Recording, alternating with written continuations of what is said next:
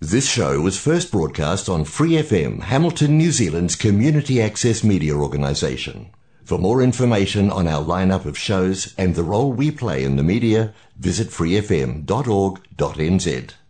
怀卡托华人之声，音质天成，悦动人生，伴我随行。怀卡托华人之声，音质天成，乐动人生，伴我随行。 You are listening to Waikato Chinese Voices. Follow our radio, share the world.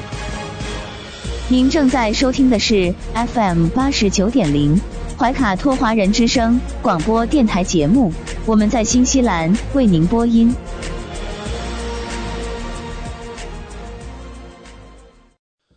亲爱的听众朋友们，大家晚上好！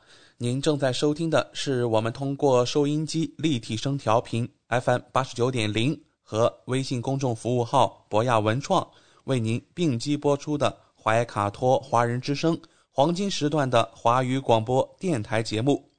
我是您熟悉的主播奥斯卡。现在的时间是二零二二年五月十日星期二晚上的七点钟。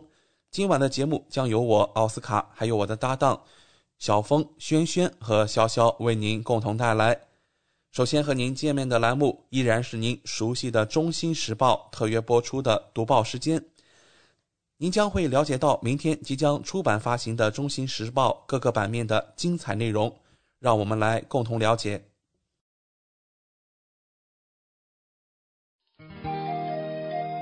关注天下，服务新华，主流视野，时代情怀。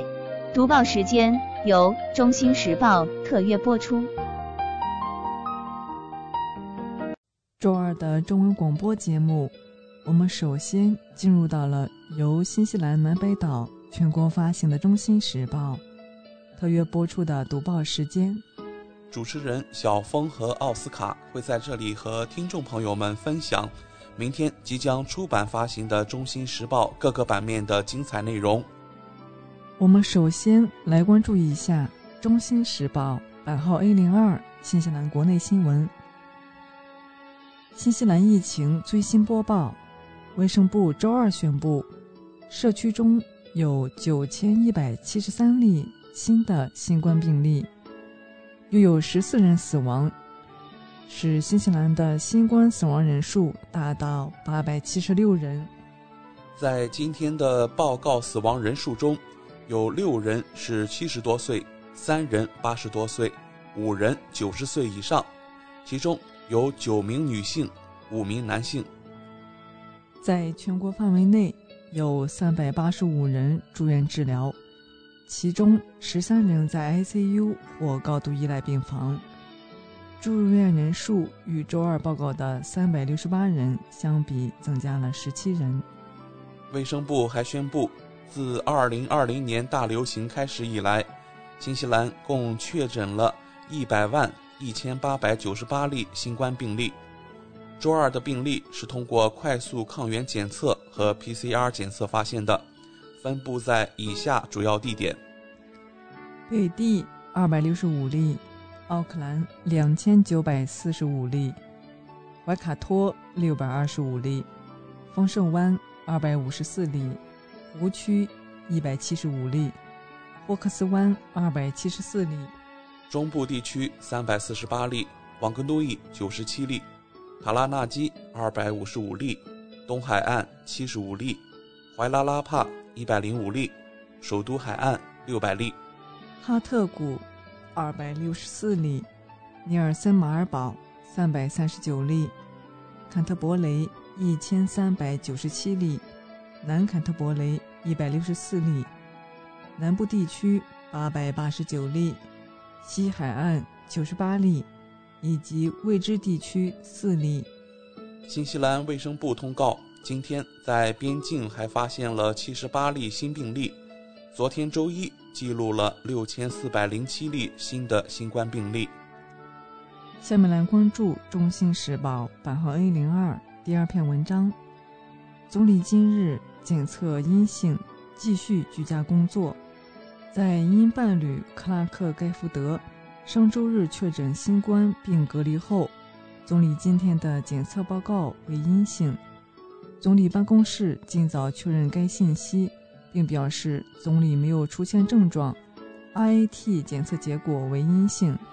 阿德恩今天将会以视讯方式接受国会质询，这也是他首次使用在奥密克戎疫情前为国会设置的视讯机制。总理将会隔离七天，如果感染上新冠，则会隔离更长时间。此前，总理在家中进行内阁会议，并通过社交软件进行一系列电视和电台访问。明天，他将会以视讯方式向新西兰商会进行他的首次财政预算案前演讲。预计他将会公布移民政策重置的具体内容。卫生部长安德鲁·利特尔也因家人确诊而进行隔离，因为利特尔是密切接触者，所以他不得不从惠灵顿驱车回到奥克兰接受隔离。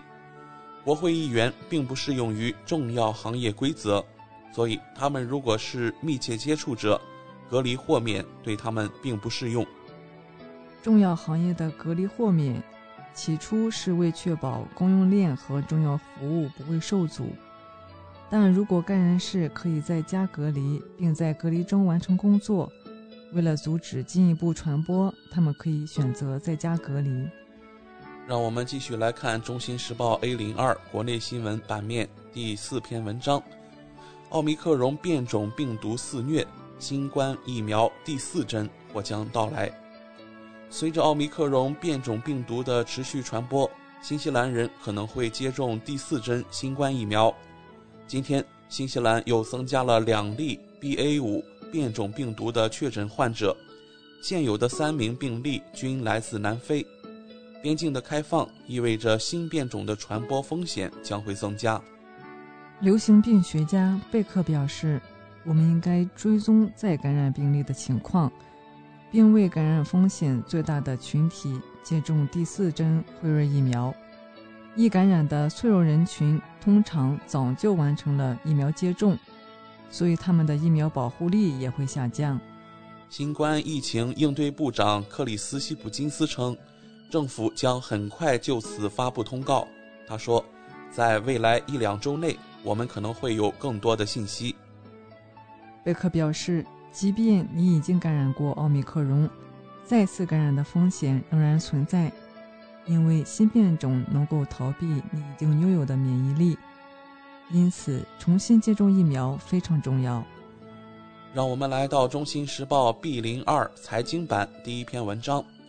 二零二一年，工资补贴帮助了新西兰百分之四十七的工作。政府表示，新西兰近一半的工作岗位得到了去年工资补贴的支持，这有助于保持低失业率。社会发展和就业部长卡梅尔表示，百分之四十七的工作岗位受到至少一项二零二一年工资补贴的帮助和支持。卡梅尔在一份声明中说。MSD 的新报告，谁收到了2021年新冠工资补贴，显示了这些补贴对于帮助经济从新冠中复苏至关重要。卡梅尔说：“我们的政府一直在努力缓解新冠对企业、人们和工作以及生计的影响。这份新报告显示，工资补贴有助于支持工作，并支持本来可能就会倒闭的企业。”该报告显示，不包括个体经营者在内的百分之四十七的工作岗位，至少获得了二零二一年补贴中的一项。卡梅尔说，政府还为艺术和文化部门、大型活动和奥克兰提供了额外的支持。二零二零年，百分之六十九的就业男性和百分之五十四的女性获得了工资补贴。到二零二一年。这一比例分别降至百分之五十四和百分之四十一。百分之四十五的毛利人和欧洲人从事的特殊工作，以及百分之四十三的太平洋岛民从事的特殊工作得到了补贴的支持。总体而言，二零二一年工资补贴分配模式与二零二零年相似，一些行业的工作更可能需要工资补贴或多重工资补贴，尤其是住宿和食品，以及艺术和娱乐行业。下面来关注《中新时报》财经版另一篇文章：恒天然调整2021到2022原奶收购价预期。记者从恒天然集团了解到，其2021到2022年度的原奶收购价预期区间将从每公斤乳固体的9.30到9.90新西兰元调整至。每公斤乳固体九点一到九点五新西兰元，这将降低原奶收购价区间的中位值，也就是支付给奶农的奶价将从每公斤乳固体九点六新西兰元降至每公斤乳固体九点三新西兰元。红天然集团 CEO 米勒表示，原来收购预期价变化的主要原因是近期一系列的事件。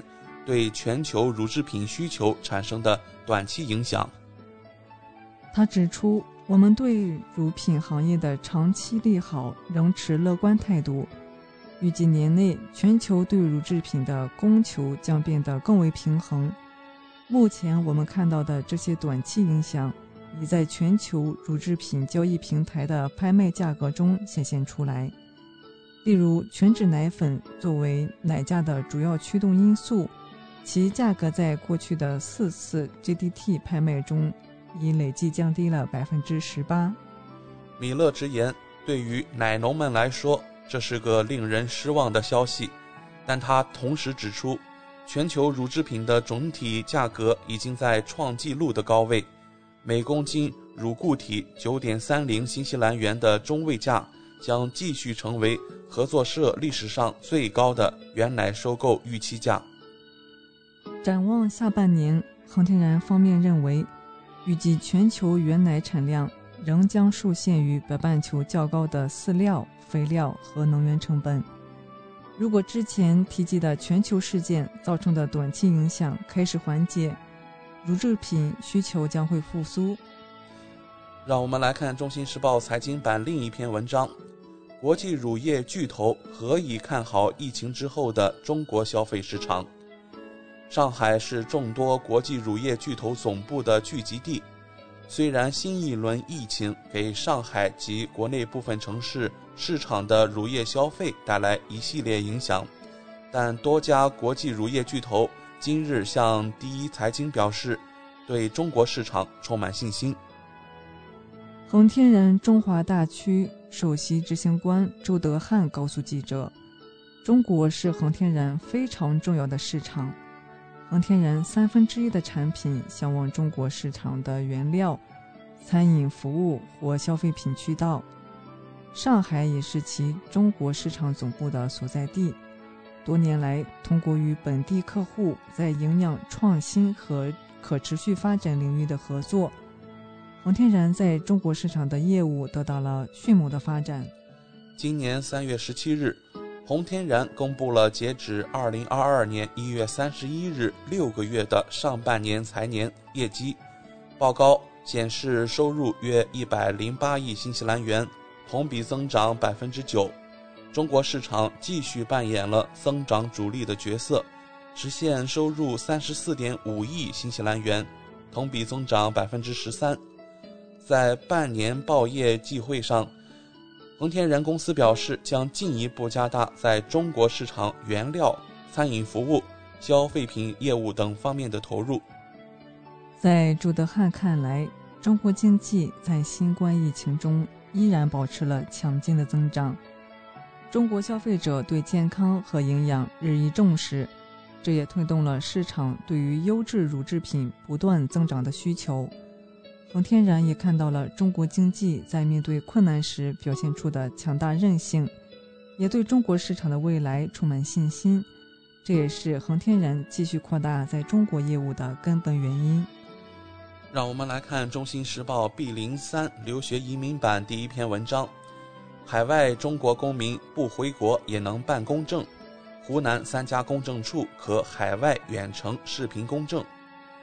为进一步满足旅居海外的中国公民公众服务的需求，近日，司法部办公厅印发《关于推进海外远程视频公证试点工作的通知》，长沙市长沙公证处、长沙市华乡公证处、郴州市福城公证处被确定为海外远程视频公证试点机构，与六十五个驻外使领馆共同开展海外远程视频。公证业务试点工作，申请办理海外远程视频公证的当事人，应当是具有中华人民共和国国籍的大陆地区居民，并在外交部试点馆所在国长期居住，指已在所在国连续停留达一百八十天，或已获得所在国永久长期居留身份证件。或工作、学习等长期签证的情形，当事人需要其他人员提供语言或行为辅助，不能直接与公证员交流的，不适用海外远程视频公证。让我们来到《中新时报》C 零二旅游版第一篇文章：新西兰航空恢复飞上海航班。新西兰航空发布通知，五月九日起将恢复上海。至奥克兰之间的航班正常运营，五月的航班计划为：NZ 二八九奥克兰到上海，每周一当地时间二十二点四十五分起飞；NZ 二八八上海到奥克兰，每周三当地时间十四点十五分起飞。针对之前受到航班变更而选择取消、留改的旅客。可以在官网管理预订中查看新额度，并重新预订航班。而通过旅行代理购票的客人，请与原出票代理保持沟通。让我们来看《中新时报》旅游版第二篇文章：大洋洲的新西兰航空正在复苏中。新西兰航空发布了2022年3月的客运数据，当月该航司运送了62万四千名乘客。而二月份运送了四十八万一千名乘客，相比之下，三月有了极大的提升。随着新西兰开始欢迎国际旅客的回归，这一数字仍将继续增加。三月，新西兰允许其公民和永久居民入境，这是新西兰重新开放其边境的第一步，这为新西兰航空陷入困境的国际客运业务提供了一些帮助。二月份，新西兰航空的跨塔斯曼和南太平洋航班上仅有两万一千名乘客，而到了三月份，这一数字跃升至九万两千名。在新西兰航空的其他国际航线中，乘客人数从二月份的六千人跃升至三月份的两万人。从增长百分比上看，这些都是很大的增长，但从乘客人数来看，他们仍然很低。二月和三月期间，往返亚洲的航班乘客人数从两千人增加到五千人，增长了百分之一百五；往返于北美的乘客人数从五千人增加到一万五千人，增加了百分之两百。下面来关注《中信时报》四零三房产版第一篇文章：全国房价均价下跌百分之二点二。年度价值仍在上涨。QV 政府估价，最新数据显示，全国范围内的房价正在暴跌。在截至四月底的三个月内，全国平均房价下降了百分之二点二。这一跌幅紧随上个月百分之零点六的季度跌幅，使全国平均房价为一百零四万纽币。它仍然比去年三月增长了百分之十四。但年度增长率从上个月的百分之十八点三下降。在 QV 监测的十六个地区中，除了五个地区有季度价格下降外，北帕的降幅最大，为百分之五点四，使其四月份的平均价格为七十三万三千七百九十一纽币。首都惠灵顿紧随其后，跌幅为百分之三点六，平均价格一百零五万纽币。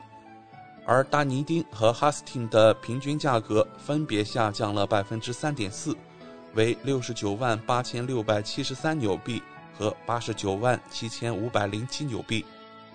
在奥克兰地区，房价在本季度下降了百分之三点一，平均为一百四十九万纽币。该地区的年增长率从三月份的百分之十八点六降至百分之十四点二。基督城是本季度房价没有下降的地区之一，它有百分之零点九的增长，使其平均价格达到八十万一千六百一十四纽币。旺格雷、马尔堡、皇后镇湖区和因佛卡吉尔也都有季度性的价格上涨。它们的价格分别上升了百分之一点五、百分之三点四、百分之三点二和百分之一点一。皇后镇是唯一一个月度价格上涨的地区，它现在是全国最昂贵的平均价格为一百六十四万纽币。QV 表示，尽管有季度性的下跌，但所有的地区的房价仍在年度基础上上涨。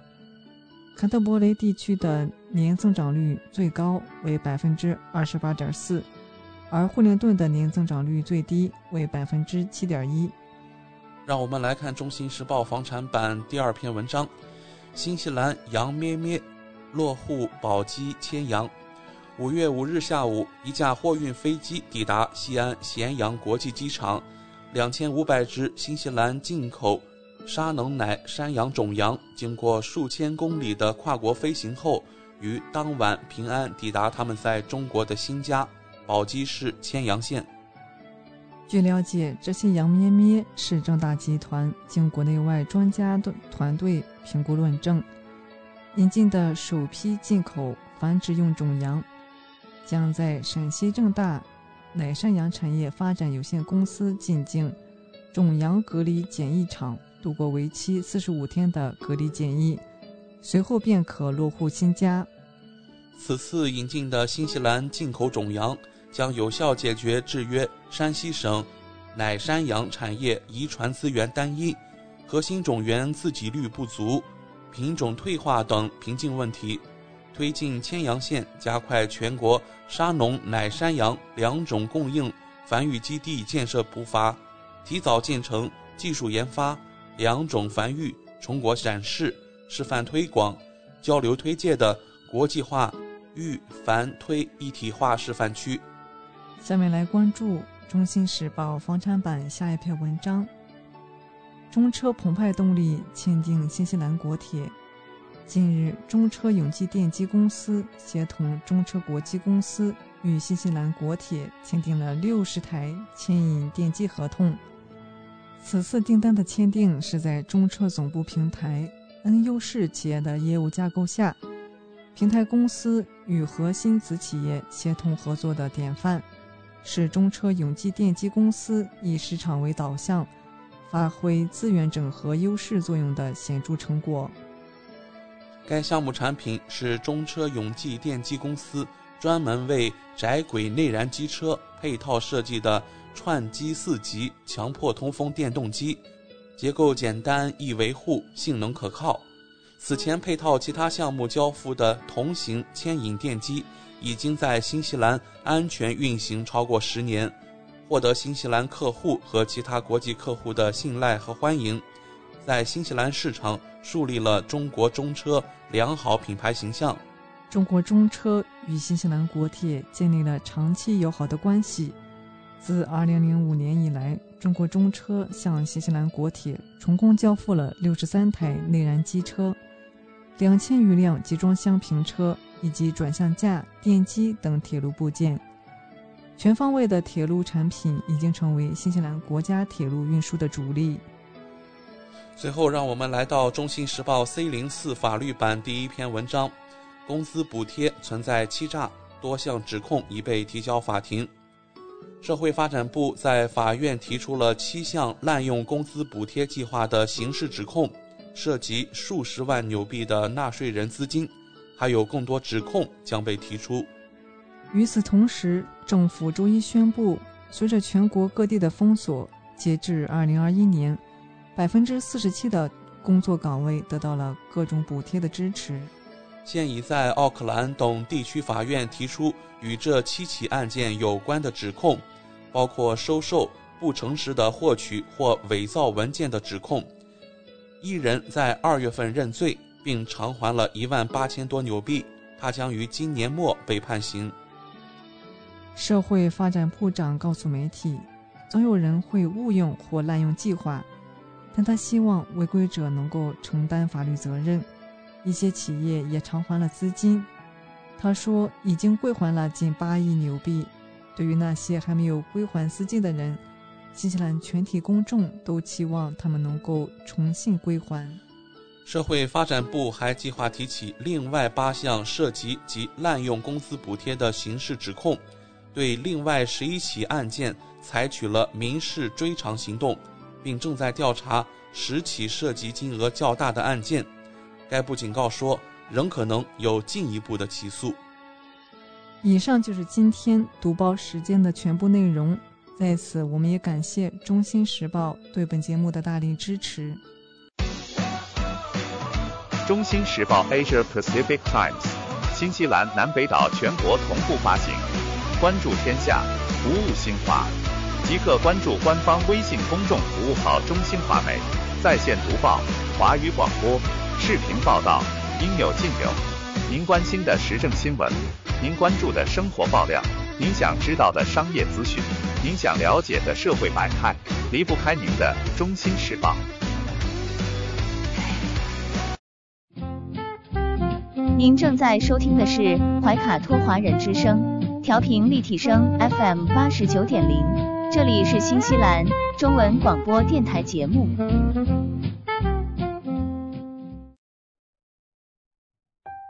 光影随行，戏如人生。怀卡托华人之声中文广播带给您精彩经典的影视剧和纪录片分享，让我们与您展开一段胶片之旅，共同陶醉于光影世界。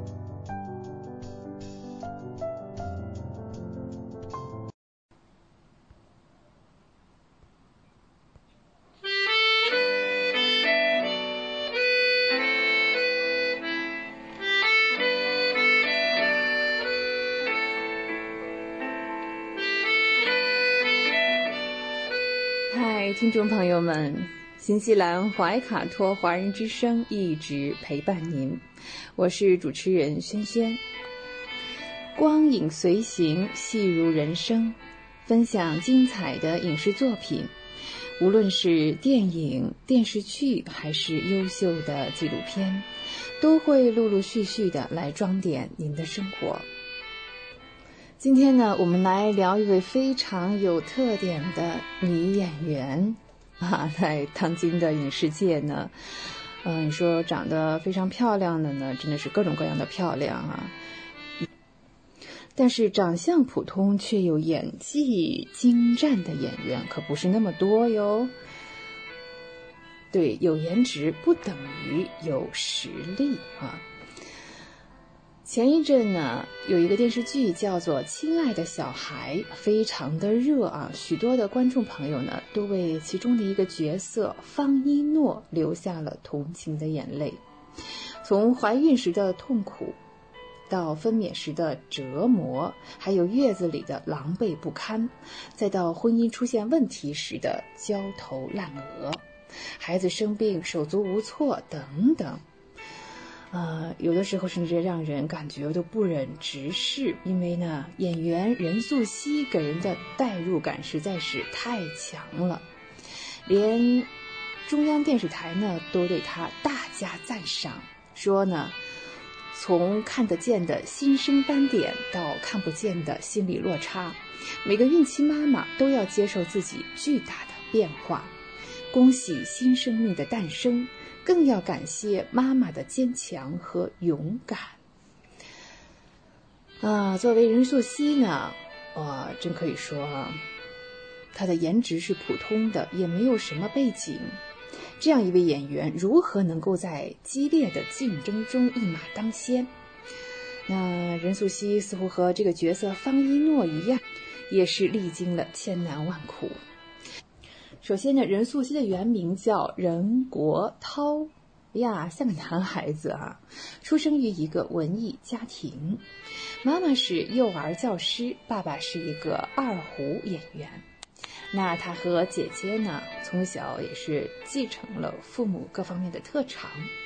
任素汐考入了中戏的导演系，姐姐也考入了北京电影学院。那也是由于这个任国涛这个名字啊太过的男性化，后来呢改名为任素汐，现在更加的温婉一些。作为地地道道的山东姑娘，任素汐呢始终是保留着家乡人特有的淳朴和善良，以及认真与倔强。她本想以后像许鞍华呀、呃李少红那样成为一名导演，没想到呢，大二的时候一次呃偶然的机会让他与舞台表演结缘，从此改变了他的人生。这真的说起来，舞台实在是一个有魔力的地方。呃，导演是在幕后的军师，演员呢可是现场的将领。嗯，演员的表演力在某一瞬间的爆发，以及应变的能力在紧急时刻的及时展现出来，这种感觉，哇，实在是太吸引人了。呃，从此呢，任素汐下定决心，她不做导演了，要做一名优秀的演员。毕业之后的任素汐演电影、排话剧，嗯，因为她这个相貌平平，性格又比较直率，所以大多数呢都是表演喜剧角色。呃，不过呢，她依旧珍惜每一次演出的机会。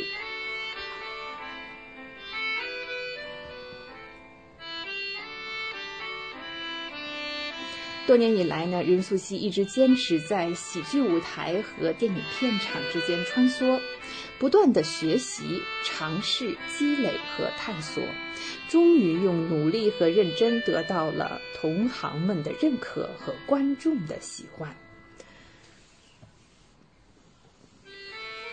二零一一年，他在台湾导演李国修的话剧叫《三人行不行》。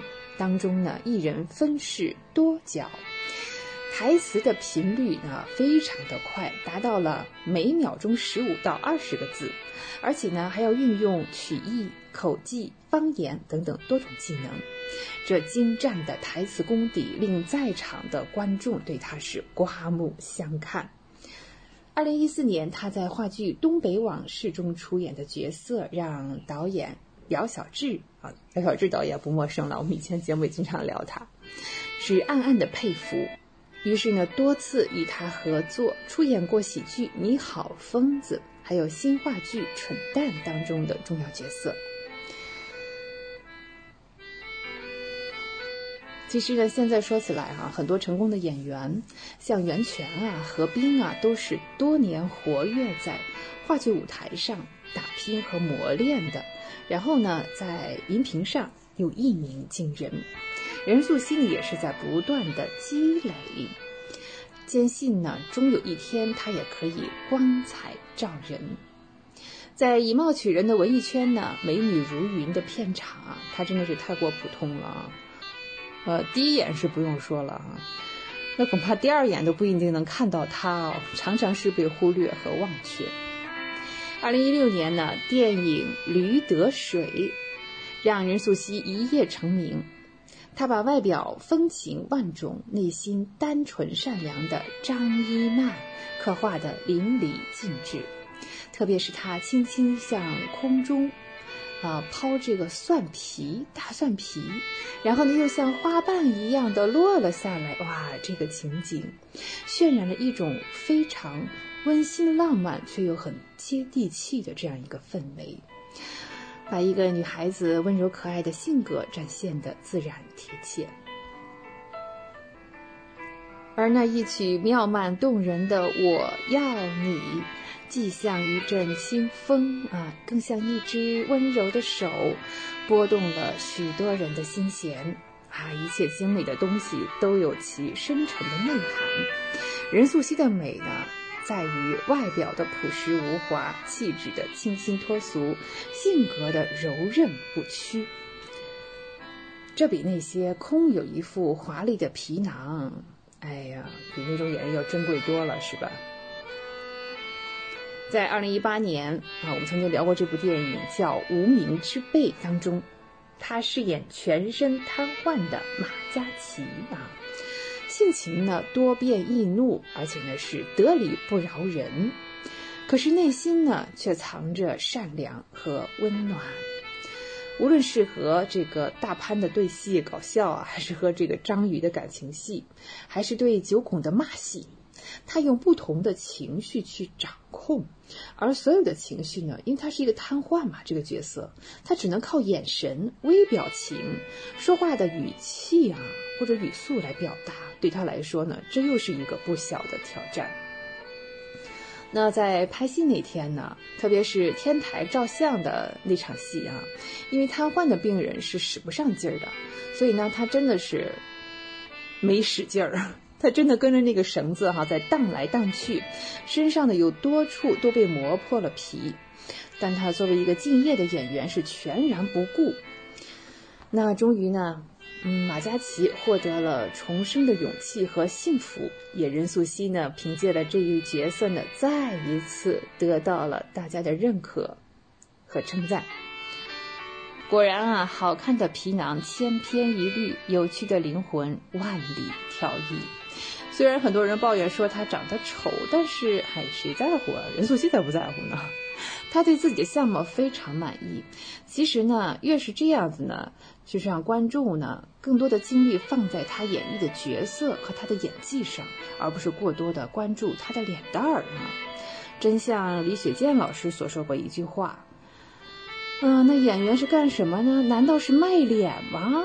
当然不是啊，卖脸，干嘛要到这里来卖？”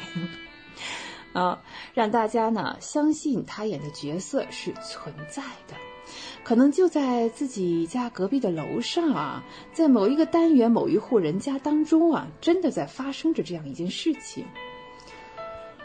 那今天的亲爱的小孩啊，最近这部戏又引起了社会的广泛热议和赞赏。光影随行，戏入人生。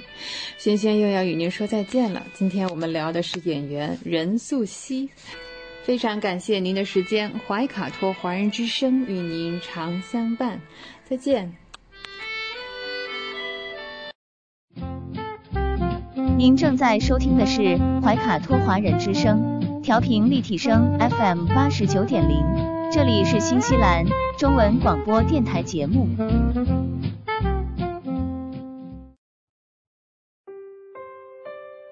我是您的私人健康顾问，我也是您的保险索赔专家，我更是您的家庭风险管理和理财专家。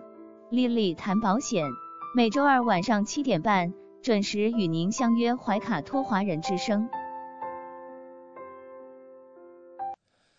亲爱的听众朋友，大家好，欢迎来到您熟悉的丽丽谈保险专题时间。我们邀请纽西兰顶尖的专业保险和理财专家莉莉女士，与收音机前和正在线上收听节目的新朋友、老朋友们打个招呼。各位听众朋友们，大家晚上好，我们又见面了。嗯，晚上好。我们知道您是全球百万圆桌 MDRT 顶尖会员，纽西兰第一位获得全球华人金融保险业最高荣誉。国际龙奖 IDA 白金奖的保险顾问，新西兰保险行业大奖 Ascent 最高奖项白金奖和 Apex 最高奖项白金奖的获得者，很高兴您做客我们的节目。谢谢阿斯卡。嗯，上期的节目中，我们聊到了新冠对于保险行业的影响，以及在全球范围内保险公司或再保险公司。针对新冠做出的核保或者是保单调整等等，今天我们请丽丽来跟我们聊一聊医疗保险中对于怀孕生产方面的保障。首先啊，请教您，我们购买的高端医疗保险中有针对怀孕生产方面的保障吗？嗯，谢谢奥斯卡。嗯，呃，首先第一个要说的呢是，其实怀孕生产呢，它是在我们购买的高端医疗保险中呢，它是属于 general exclusion，叫大免责。嗯，但是呢，不同的保险公司跟不同的保险计划，它会有一些怀孕生产方面的部分的保障。嗯，呃，有的公司呢，它是作为 loyalty benefit；有的公司呢，它就是在保险中，就是以一个小的这种 benefit 出现的。嗯，那么 in general 来讲呢，我们在纽西兰呢，怀孕生产是免费的，不需要花钱，然后呢，也不需要等待，因为生孩子嘛，两条人命是很大的事情，所以整个的这个纽西兰的公立呢，其实能够提供非常非常好的保障。那么我其实理解呢，就是因为作为我自己也是三个孩子的妈妈，然后呢，我很多的客户，你比如说从国内来的移民，啊，然后呢，或者在这边生第一胎，有的时候可能是第二胎，嗯，很多人他都可能会比较焦。焦虑，因为没有什么选择。因为在国内的话，大家可以选择去啊医院，然后找不同的医生，是的。然后呢，主任医生啊等等。那么在纽西兰的话呢，因为我们的公立医疗系统呢，其实能够为产妇啊。提供非常好的照顾，然后包括新生儿，所以呢，其实它整个的服务都是免费的，而且不需要等待。所以呢，我们在纽西兰呢，我先跟大家简单的讲一下我们在这边就是怀孕生产整个的一个程序。嗯啊，那当然就说如果。啊，收音机前的听众朋友们呢，如果对这方面没有什么太多的概念的话呢，可以正好趁这个机会呢，可以了解一下。然后我们再来谈到是说保险，我们的医疗高端医疗保险中是否有对这方面的一些部分的一些保障。首先来讲呢，当我们就是说啊怀疑自己怀孕了或者发现自己怀孕了呢，呃，大多数的情况呢，我们有第一个去见的这个相关的专业人士呢，要么是家庭医生，要么呢是助产士。那么在纽西兰呢，助产士他是独立的助产士，然后呢，很多人他可能会选择先见自己的家庭医生，因为毕竟家庭医生对自己的很多信息他都很了解。那么在家庭医生那边呢，我们可以做免费的这个再次的验孕的这个测试，就会比较准确。然后呢，可能一旦确定了怀孕之后，那家庭医生通常呢会给我们开验血。可能就会是初步的第一次的这个验血，那验血是不需要花钱的啊。那么，所以呢，只要我们享受免费的公立医疗，那整个这个生产从最初期到产后这些整个的一套都是不需要花钱的。那么我们验血之后的话呢，那当然什么都是正常的话，那家庭医生呢就会建议我们去找这个独立的助产士，找 midwife。那独立的助产士呢有很多很多，有讲中文的，有讲英文的，然后包括有的呃就是各个。啊，国籍的可以讲不同语言的都行，我们可以根据自己的需求，啊或者身边朋友的介绍去选择适合我们的，并且他是能够就是他有时间可以照顾我们的，因为毕竟来说怀孕有九个月的时间，那么这个。助产士需要从头跟到我们，一直到出生之后，甚至宝宝在可能前一两一个月都是前两周到一个月都是属于助产士的这个范围，回头之后才会转到 Plunket 那边去。那么当我们联系了这个助产士呢，然后助产士他也有时间，他会跟我们签订一个就是这个护理的这个合同。那么之后的话呢，这个助产士他会负责我们整个怀孕期间的这个所有的，包括我们的检查。然后呢，当然这个呃，刚开始从怀孕初期呢，可能我们在见这个助产师呢，可能就是。每一个月可能见一次，然后呢，到了怀孕的后期的话呢，看不同的 trimester，那我们可能再见助产士会变到频繁到一个礼拜一次。那如果怀孕中我们有出现任何的其他的 complication，比如说妊娠糖尿病，这是比较常见的，尤其在华人朋友中间其实是蛮蛮常见的。那么可能就是助产士会对我们有一些额外的一些监测。那么在怀孕中呢，通常来讲呢，我们。需要做两到三次的 B 超，那么这个 B 超呢，通常第一次呢是看我们这个就是判断我们这个胚胎的大小，然后看我们这个预产期是什么时候，然后呢，第二次的 B 超呢大概是在十周到十二周的样子，然后呢，这个是作为这个啊。唐氏综合症的这个筛查，我们叫 Nuco Scan，然后通常是在纽西兰是由这个做 B 超加上做验血来完成的。那这个大家可能有生过孩子的都知道，这个都是免费的。嗯。然后呢，也不需要花钱。那有的可能有的朋友会讲说，为什么我们在怀孕中的 B 超有时候需要花一些钱呢？其实这个是跟检查机构不一样，然后呢，它可能。呃，申请到的政府方定，或者是说它制定的价格不一样，那有很多的地方我们是可以选择免费去做这样的检查，完全不需要花钱。也有部分的检查机构要收一部分的钱，你比如说有的地方可能要收五十块钱或者是什么样的。那大家，就像我讲的，大家可以选择不需要花钱的地方，所以那整个整个过程就都不需要花钱。然后第二次的这个 B 超呢，就刚才我提到第三次的 B 超呢，可能就是在二十周的样子啊，可能再做一个这个 B 超，看看这个孩子成长的这个问题，那个时候就能够看到性别了。我们大家就是想要知道的这个性别。那么呃，所以呢，这个是我们在正常情况下怀孕生产中可能会牵扯到的，有定期的验血，然后呢，助产师会给我们开验血单，然后呢，有定期的这个独立助产师帮我们监测心这个胎呃胎儿心跳，然后呢，包括测验我们的这个。啊，就是做尿液检查，看看就是比如说血糖啊等等这些东西，嗯，啊都会在里面。然后包括我们的这个 B 超。那如果是说我们在怀孕中有遇到一些高风险的一些问题，比如说妊娠糖尿病啊、妊娠高血压等等这些，那么通常呢，助产师会推荐我们到公立医院去见这个专家。公立医院有专门的妇产科的这个专科，那这样的这个见专科也是。也不需要花钱，然后在这个时候呢，往往这个可能 B 超就会比较频繁，可能就是每次去见专科都要在做 B 超，可能就变成每个月做一次。嗯，所以呢，可能不同的人的情况不一样，可能就是有的时候可能接受的服务，可能有的人觉得说。啊，非常的密集，我能够做的检查，或者是见医生。有的人觉得说，好像，哎，整个孕期好像也没有什么太多的检查，也没有什么人理我这样子。那但这个主其实就是根据就是产产妇具体的身体的情况跟胎儿具体的情况。然后我们生产的话呢，嗯，我们可以选择在两个地方生产，一个是公立医院，另外一个是生产中心。那么这两个呢各有各的优缺点，当然我相信很多人有自己的 preference，有的人选择在家里也可以。那么呃这个在医院里头呢，那好处呢肯定就是说，因为万一有什么意外的话呢，它可能比较能够快的能够应付。然后呢，在这个生产中心的话呢，环境可能比较 relax 一点，很多人他可能会比较喜欢。那么通常情况下，如果是顺产的情况下呢，在公立医院很快，那公立医院也会让我们转出院转到这个生产中心。然后呢，还有一个我们经常会遇到的一个问题呢，就是我们经常会被会问到我是否可以选择性的剖腹产，很多人会问到。那么，呃，我们如果是在公立医院正常生产的话呢，那他这个，通常情况下医生是不会建议我们去选择性的这个剖腹产的。那除非就是说我们在生产中遇到困难，然后呢，或者需要紧急剖腹产这种情况，那正常的情况下都是在鼓励我们顺产。那么这个呢，就是谈到我们整个在这个生产过程中，可能就是说正常的一种情况。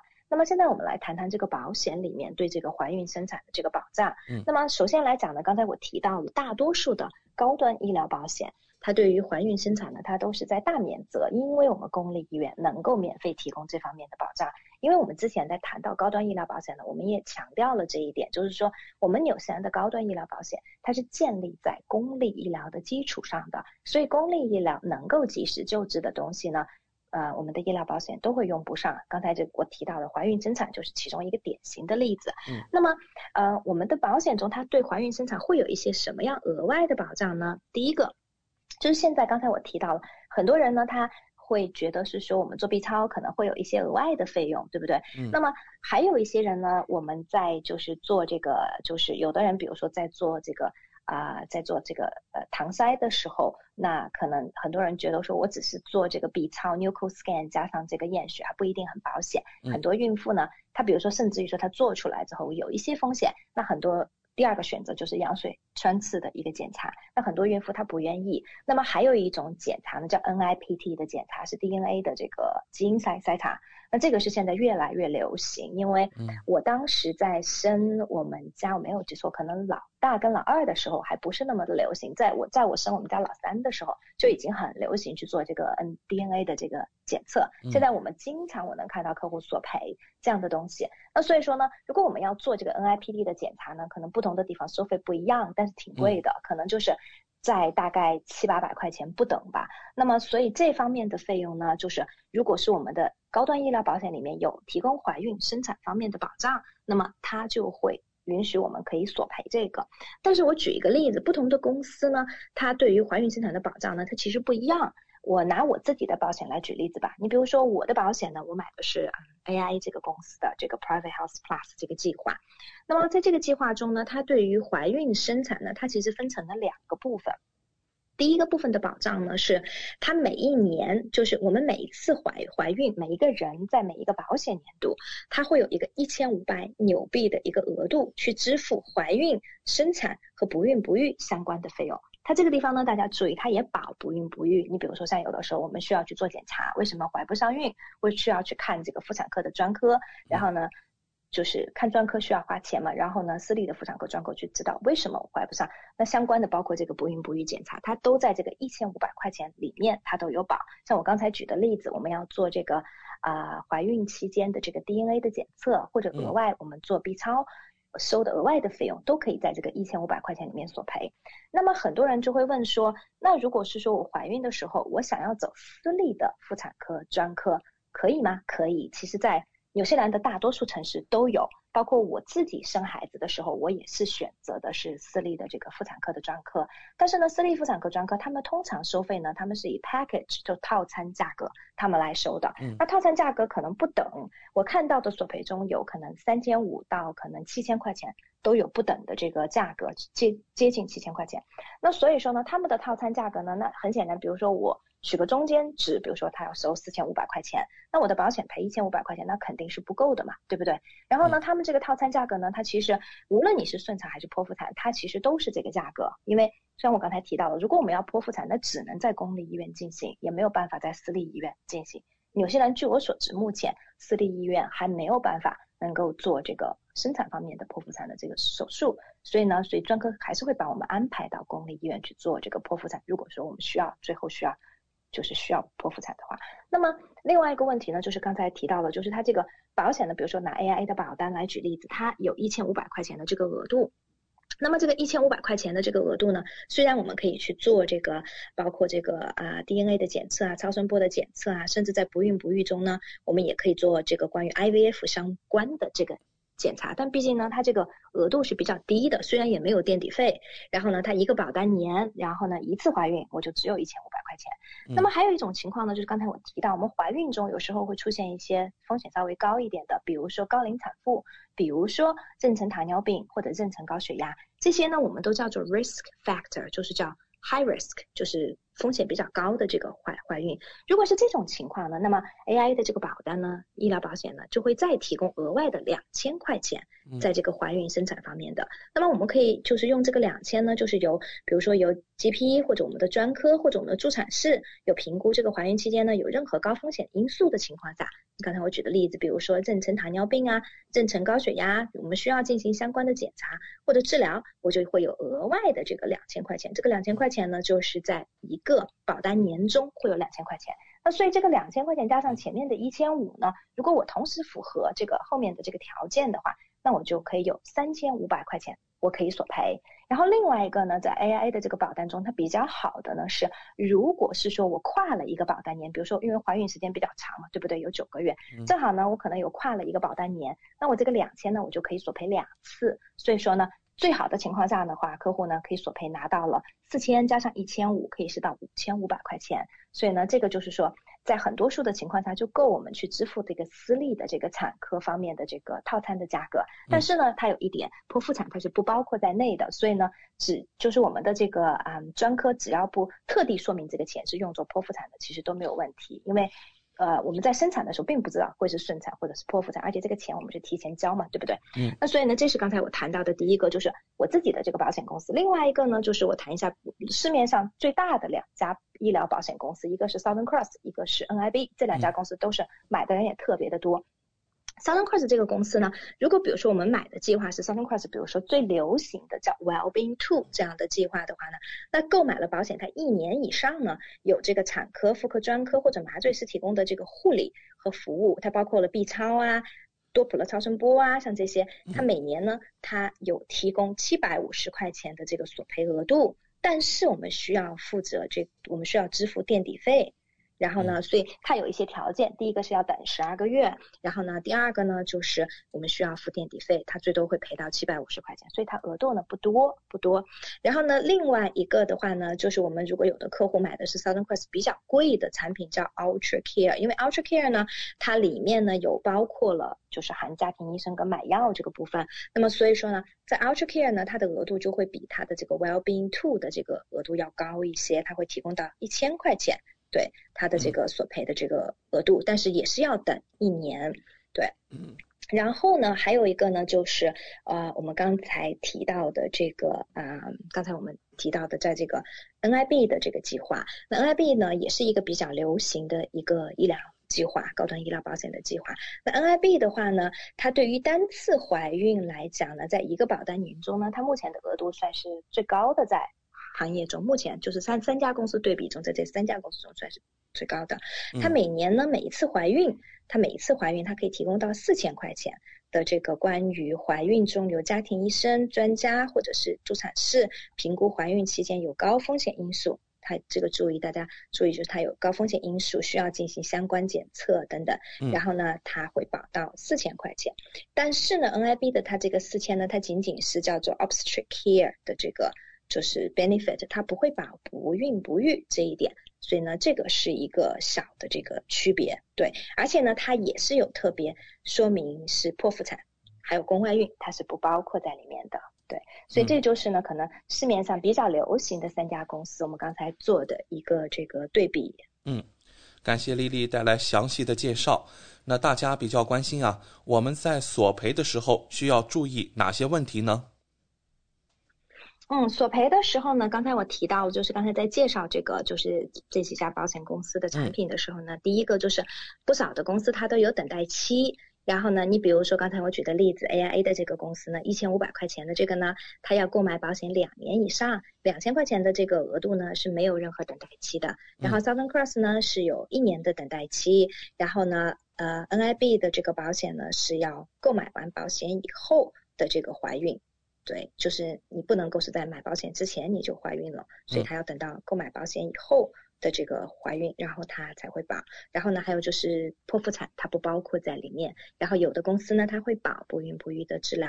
然后呢，有的公司呢，它不包括这个不孕不育方面的这个治疗。然后还有一个呢，就是我们在索赔的时候呢，因为刚才我提到了，就是我们如果要走私立的这个产科专科的话呢，然后呢，再跟产科专科的沟通，然后包括我们在这个支付这个这个专科的费用，在索赔的时候呢，我们可能有时候需要注意一。下，因为刚才我提到了保险公司，因为索赔中它还是会有一些限制，所以呢，像我们的客户呢，我们都会及时提醒他们，在怀孕的初期，我们就会提醒他们。嗯，那除了您刚才的介绍，还有哪些保险对于怀孕生产有所保障呢？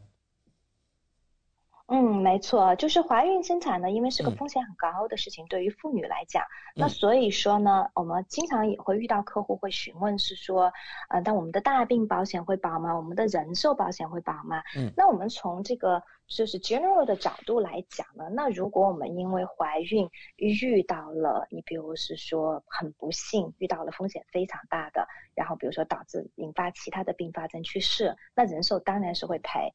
因为人寿保险它没有这个方面的免责，我们之前已经提到过了。有些人的人寿保险它没有免责，好的人寿保险我是这样，没没有免责，它是真的是非常好非常好的人寿保险。那大病这个保险呢，如果我们怀孕中遇到了意外，就是有一些并发症符合这个大病的这个索赔，那当然大病保险它也是会。赔的，我之前有遇到过，就是呃客户因为怀孕引发的肺动脉高压非常大的这个疾病，最后大病也是有索赔。虽然救治呢是在公立医疗免费进行的救治，可是大病保险呢是正常索赔。大病保险它就是说，只要你符合它的条件，无论是我之前提到过的，我们因为不幸感染了新冠，然后呢进重症监护，或者是我打了疫苗造成了一些，或者因为怀孕造成了。这个严重的一些啊反应，只要达到了它的这个索赔的标准，它都会理赔。另外一个呢，就是我们的大病保险里面呢，有的保险公司呢，它其实里面它有赠送一些保障，怀孕生产方面的保障。我还是拿我自己的保险来举例子，因为这个比比较好举举例子。比如说 AIA 的保险，它里面有赠送叫新生儿保障。新生儿保障呢，就是它是自动送的，你购买了这个大病呢，它就自动会送。就是说啊，如果是说这个新生儿出生出现了五种中的任何一种。的这个先天性的残疾，那么它就会一次性的理赔。你比如说像兔唇、唐氏综合症、脊柱裂，然后呢失明、完全失明，或者是说缺少就是两个这个呃我们的肢体，包括手或者脚等等这样子。嗯。然后先天性肢体残缺这些，它就是会有新生儿的这个保障里面的这个索赔。然后呢，嗯，当然它这个它是说的，它这个就是定义是要就是出生的时候患有。五种特特定先天性疾病中任何其中一种，并且在出生三十天后要存活下来，然后呢，他会赔到我们的保额百分之五十，最高达到五万块钱。但是呢，我们索赔这个不会降低我们投保的，我们大人投保的这个重疾保险中的这个保额，它是它是不会降低的。所以这个是大病中第一个是自带的。另外呢，我们在购买大病保险呢，我们可以选择性的投保呢，它叫。Maternity 的一个保障，就是怀孕生产方面的这个保障。当然，这个选择性的这个保障呢，它叫 optional children and maternity benefit，就要单独的加钱。当然也不是很贵。那这个保障呢，它其实主要是把怀孕中呢三种比较严重的这个。怀孕中出现的意外，第一个呢子痫，我之前也有客户索赔过。然后第二个是葡萄胎，然后呢第三个是弥散性血管内凝血，就叫我们英文简称叫 DIC，这个是很严重的。那我们遇到任何这三种中的这个怀孕中的 complication。这个妊娠一定都需要终止，因为风险是非常大的啊。那么所以呢，它我们如果有加选这样的保障的话呢，那么它就会理赔。但它理赔呢，它因为这个加选的这个保额并不是很，就是这个这个这个保障并不是很贵，所以它的理赔呢就只有一万块钱，也不是很多。但这个理赔呢也不会降低我们本来购买的大病的这个额度。所以目前来讲呢，这个就是我们的重疾中能够对我们提供的这样的一些保障。对。感谢丽丽今晚带来医疗保险中对于怀孕生产方面保障的精彩介绍，和听众朋友分享了最新的业界资讯。选择丽丽就等于选择了一位私人健康顾问、保险索赔专家、家庭风险管理和理财专家。再次感谢您今晚带给我们的访谈节目。嗯，谢谢大家。如果大家还有额外的问题呢，欢迎大家下来以后呢可以联系我，添加我的微信，微信 ID 呢是 N Z L E E L E E，或者搜索我的手机号码零二一八九六三五八，然后可以单独跟我咨询。嗯，好的，谢谢丽丽，我们下周老时间和大家空中电波再见。谢谢，我们下周见。跟丽丽买保险，关键时刻从来不会让您失望。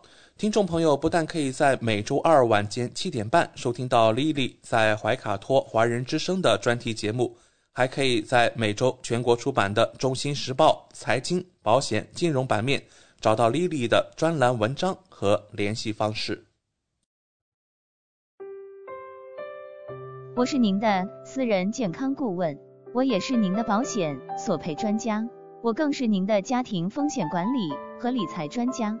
丽丽谈保险，每周二晚上七点半准时与您相约怀卡托华人之声。怀卡托华人之声，音质天成，悦动人生，伴我随行。怀卡托华人之声，音质天成，乐动人生，伴我随行。You are listening to Waikato Chinese Voices. Follow our radio, share the world.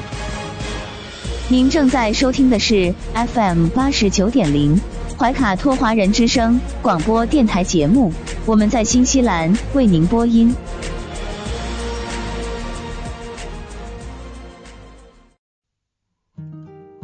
感受东方文化，体验汉语魅力。怀卡托华人之声电台主播轩轩主持，中文了不得，让您足不出户感受地道中文。轻松学汉语，快乐中国行。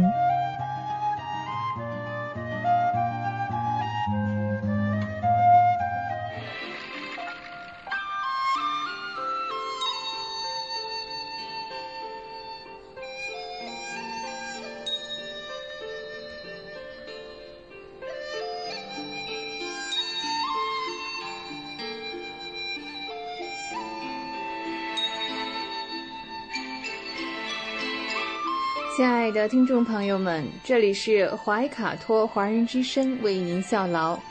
接下来呢是轩轩为朋友们带来中文了不得。无论在祖国还是海外，熟悉的乡音总是让人感到温暖亲切。中文不但博大精深，而且好学好玩，很有趣。比如我们这个小栏目的名字“中文了不得”，还可以说不得了，更可以说了得。那像这样的排列组合方式，在全世界的语言中恐怕是独一无二的。在每期节目中呢，我们一起来聊一聊中文学习的知识点。重点啊，难点啊。此外呢，每期再分享一些中国文化常识，可以与汉语学习相结合，活学活用，事半功倍。好，我们今天呢，先来聊一个口语当中经常用的一个词哈，叫“可不是”，可不是。在口语当中呢，我们经常会听到有人说“可不是嘛”。可不是嘛？哦，对，后面会加上一个语气词哈嘛，可不是，哎，这是副词，对啊，就是那个可是中间加上一个不啊，它表示赞同或者是附和对方说的话，经常是单独可以作为一个句子来使用，有的时候呢会简单的说成可不，可不啊，这也表示可不是的意思，比方说。哇，没想到啊，我们毕业已经十年了，可不是啊，时间过得太快了。好，我们再举一个例子，这家茶馆的服务真不错，给我的印象很好。可不是呢，这儿不仅环境好，还可以吃点东西休息一下。那就说聊。也就是说呢，说话的双方都同意这个观点，都认为这家茶馆特别好。好，我们再继续哈。我们说小白，呃，在遥远的南半球啊，现在应该还是寒冷的季节。哇，小白每天都穿的很少，你说他能不感冒吗？可不是啊，冬天只穿一件衬衣。啊，可不是啊，冬天只穿一件衬衣。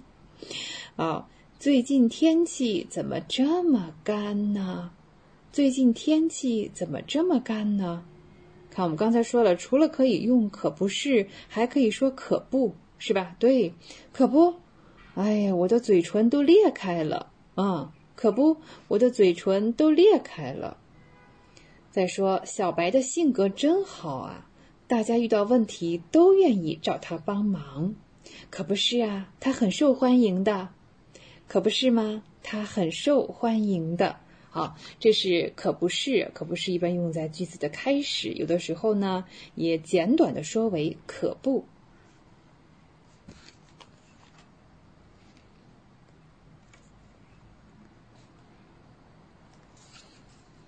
好，接下来呢，我们再来聊一个副词，叫做往往，往往。往往啊，它应该是表示根据过去的经验和这个体会，在某一种条件下经常发生，常用来说明啊有一定规律的事情。对呀，比如说，嗯，女孩子往往喜欢吃甜的，啊，是啊，那儿童们也是这样，是吧？小孩往往喜欢吃甜的，也是这样子的。对呀，这就是啊，在这种条件下，它有一个规律性啊，比较常见的，我们能够啊推测出来的。再看啊，有经验的司机对道路往往非常熟悉，他知道啊，一天当中的每个时段，什么地方可能堵车。哦，是的，有经验的司机真的是这样子。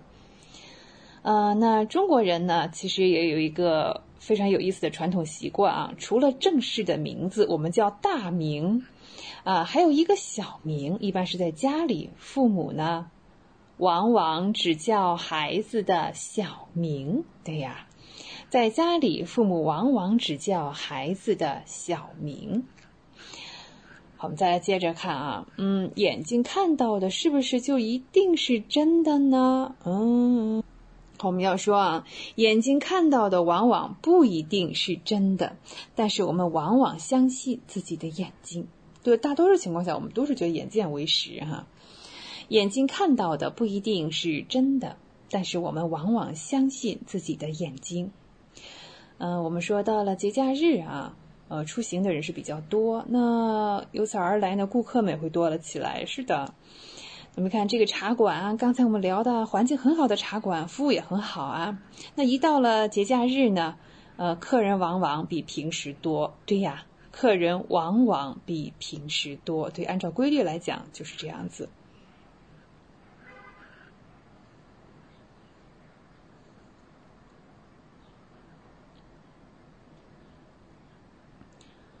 有时呢，我们也要先虚心的听一听别人的想法和建议，会怎么样呢？啊，往往会得到不一样的答案，甚至是更好的答案。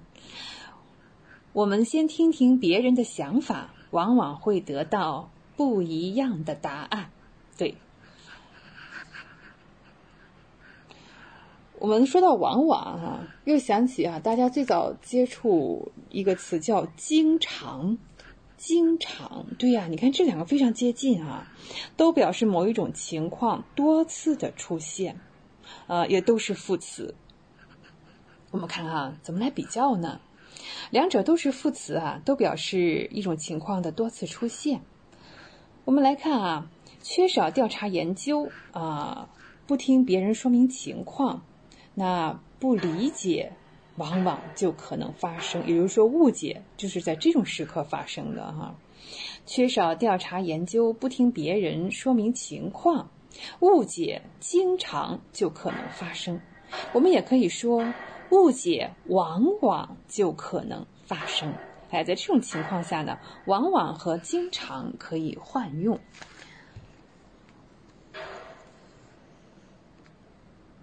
接下来我们再来看它不同的地方哈。那往往呢是对到目前为止出现情况有一种总结的意思在里面，是有一定规律的。嗯，它并不用于这个主观的愿望是什么，是说客观的这个事实。那经常呢，虽然也是说一种情况发生了很多次，但是呢可不一定是有规律的哟。哦，不一定是有规律的，而且更多呢是偏重于主观的意愿。嗯。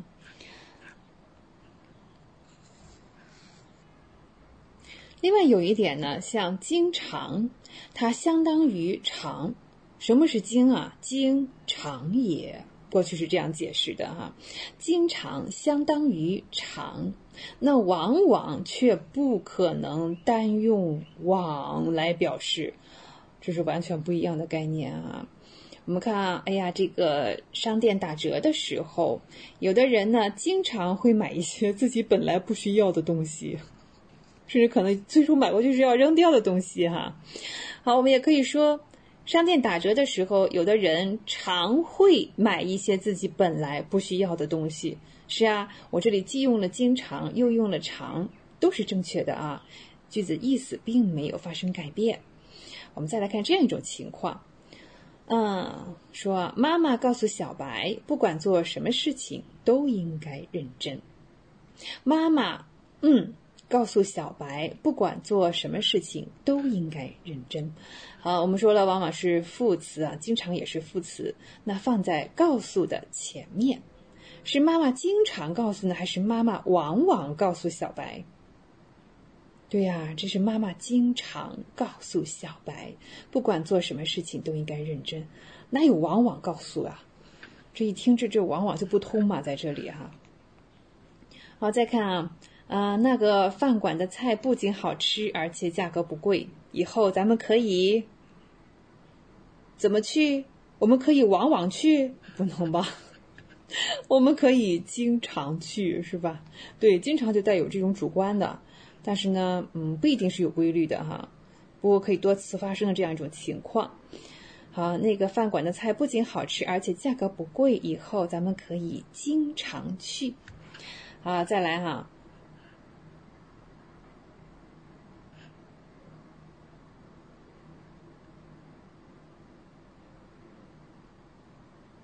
很多三十岁左右的年轻人啊，正是工作繁忙的时候。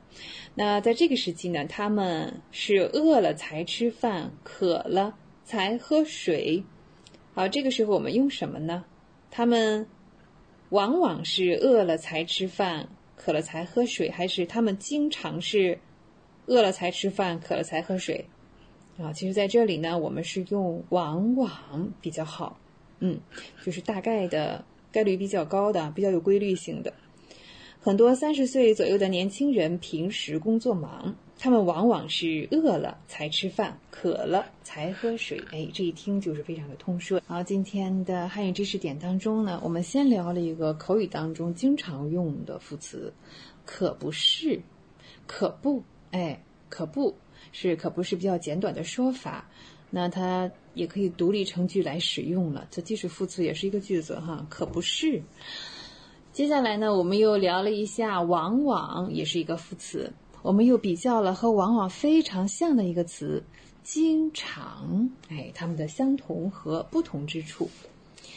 很快我们就要进入下一个小单元，对啊，我们的大型系列中国历史文化节目。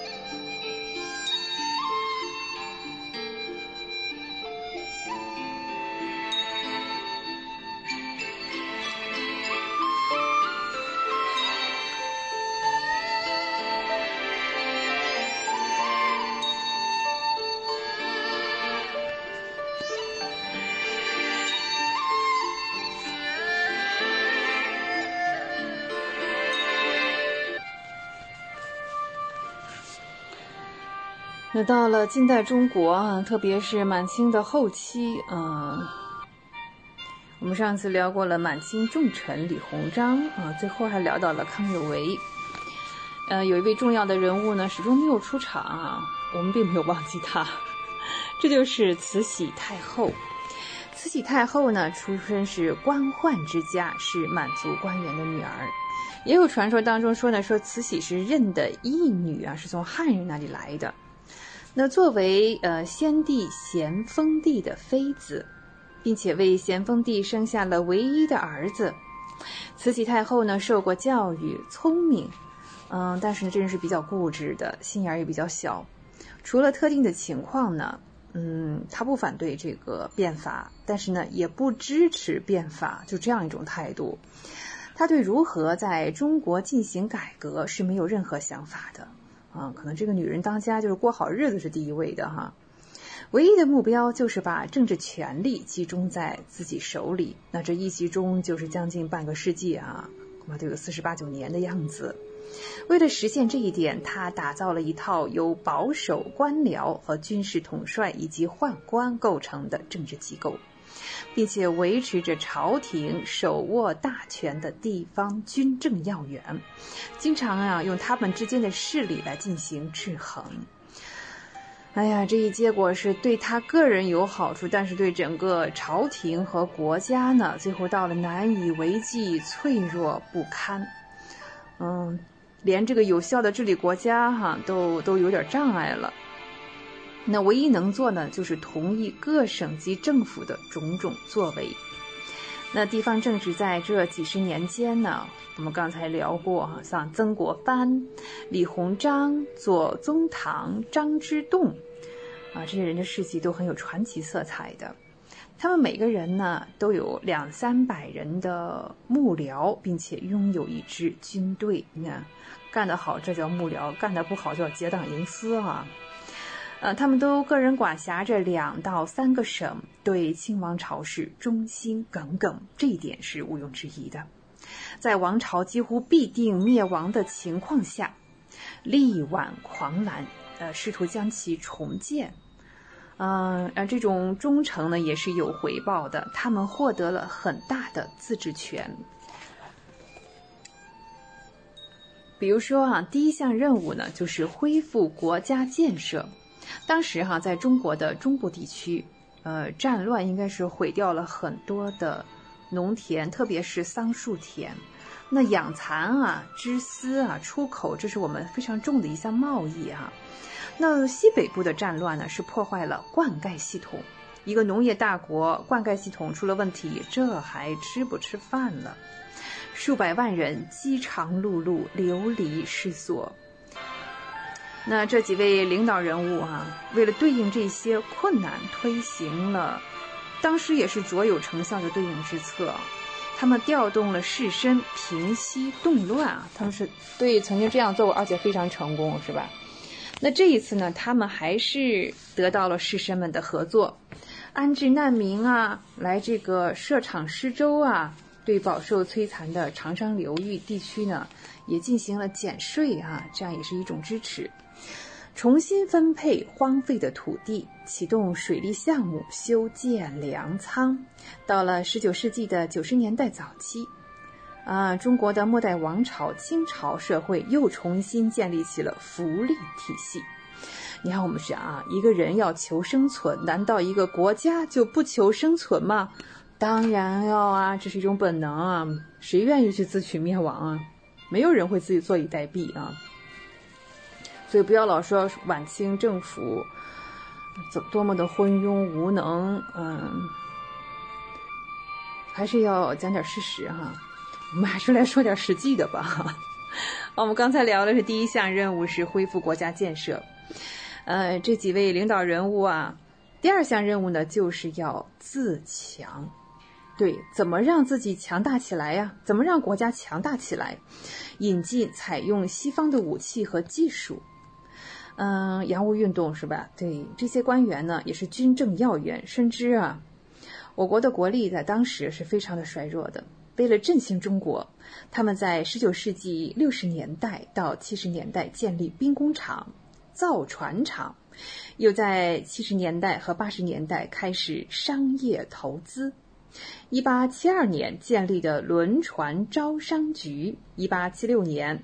开采开平煤矿，此后呢，还开办了天津电报局、军余铁路、上海织布局等民用工业。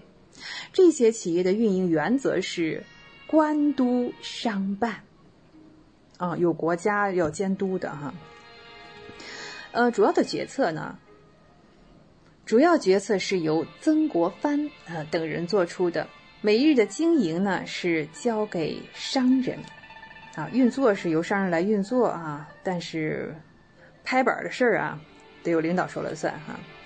呃，这种分工呢，实际上是有点矛盾啊。对，那比如说哈，中国的这个轮船招商局设立时，私人的资本是不够的，那由政府出了一部分，呃，应该是挺大一部分资金哈。那李鸿章呢，对轮船招商局授予了特权，垄断了税粮和官方货物向天津的船运，并且予以呢关税上的优惠。这些优势哈，使该公司一时得以呢可以和外国公司竞争。但是呢，李鸿章也是运用了公司的船队运送他的军队，用公司的资金奖励他政治上的追随者，通过雇佣。和这个解雇经理的方式来插手公司的事务，也是人事任命啊，重要的人事任命也是由领导人物来决定的。这种情况下，呃，可能对方就不太愿意了，合作的这方是吧？投资人还有经理啊，嗯，就越来越顾及到自身的利益啊，甚至是卷了钱要跑，也不再对公司继续投资了。嗯，这样一来呢？哎呀，这个操作上不太公平啊！那趁虚而入的就是英国公司，就重新控制了中国内河的航运。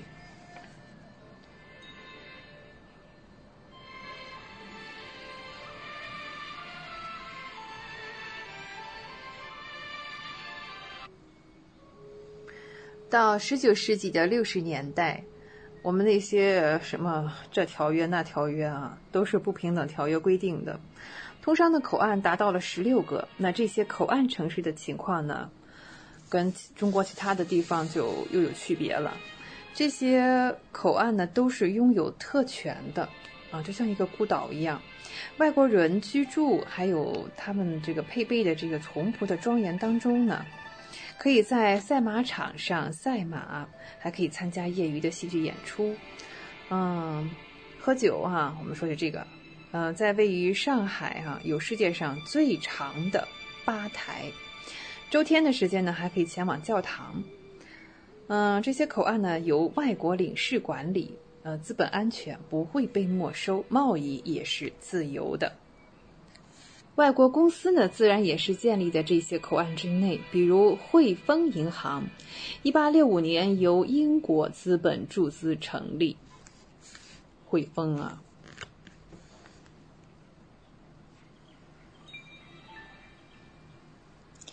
用以支持国际贸易以及向中国的公司和银行提供贷款。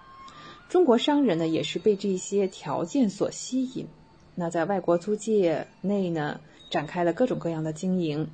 中外商人联合进行商业风险投资，现在叫风投哈。比如呢，投资长江上的蒸汽船。进入二十世纪，国外的租界呢，仍旧是中国现代经济哈，应该说是比较重要的一个部分了。通商口岸和西方帝国主义对中国的影响，大部分还是负面的哈。在条约规定的低关税之下，当时中国的工业面对进口几乎是没有受到任何保护。那本土的棉纺织业几乎是被进口纱线完全的摧毁。尽管用纱线编织的，我们说这个布料哈。能够跟洋布进行竞争。再来看哈，中国的茶叶哈，哇，几千年来，这真是一千多年来啊，我们贸易的这个拳头产品。没想到中国茶会败给印度茶，中国的丝绸也败给了日本丝绸。这些国家的产品是有质量标准，当时的中国啊，对这些产品还没有特别严格的一个划定啊。中国出口的产品呢是越来越少了。你像这个猪鬃啊、黄豆啊，还有菜籽油，呃，当时呢对外贸易的水平是比较低的，国内的市场反而是受的影响是比较轻微。到十九世纪七十年代，国外列强与中国达成了一致，他们达成什么一致？还是对他们有好处的一致，是吧？嗯，他们要依赖清朝廷来维护条约协定，占便宜的事儿不要白不要哈。作为回报呢，嗯，这些帝国主义呢，要在清王朝最后的几十年当中啊，成为他们的支柱，要支撑这个清王朝继续下去。比方说呢，在一九零零年，啊，大清朝啊，一九零零年啊，还剩下十几年了，清政府呢，从关税中得到的财政收入比任何的其他来源都要多。这么高的税啊，包括田税。啊，还有这个海关啊等等，这是一个高效的哈，嗯，也算是比较诚实吧，一个通商口岸的机构。这个人头目呢是一个爱尔兰人，叫罗伯特·赫德。罗伯特·赫德，他自己认为呢，他是在为清朝政府工作，啊，不是给他自己工作呀。哦，一八九五年，到了一八九五年哈，中国的海关有。三千名中国的雇员，那外籍的雇员也不少啊。中国的海关当时有七百名是外籍雇员。这时候说起中国和这个周边的关系，哈，也是蛮有意思的。我们因为过去哈征服啊，或者是朝贡啊，嗯，像我们是宗主国，他们是附属国，哈，有很多这样的领地。这些附属国呢？他们似乎啊，对这个宗主国的这个政府啊，一些迫切的问题并不担忧。而且我们跟这个附属国之间的关系，在应该说这一两千年还是稳定的啊。附属国的关系是长期稳定的。我们可以看到哈，嗯，中国作为华夏帝国的这样一种形象，结果呢，到了十九世纪的后期呢。这一形象在越南和朝鲜哈，就天翻地覆的发生了变化。先来看越南，越南位于中国以南，该国呢是在九三九年从中国独立出去的。此后呢，嗯，我们的中国的王朝哈几次要收复它，呃，没有成功。越南呢自视为一个独立的国家，但是仍旧使用汉字。这有有趣的是哈，朝鲜也干这样的事儿啊。他们模仿的是中国法律体系和政治制度。在朝贡体系内和中国进行贸易往来。嗯，中国方面的态度比较简单，依旧把越南视为附属国，在必要时予以援助或者是惩戒。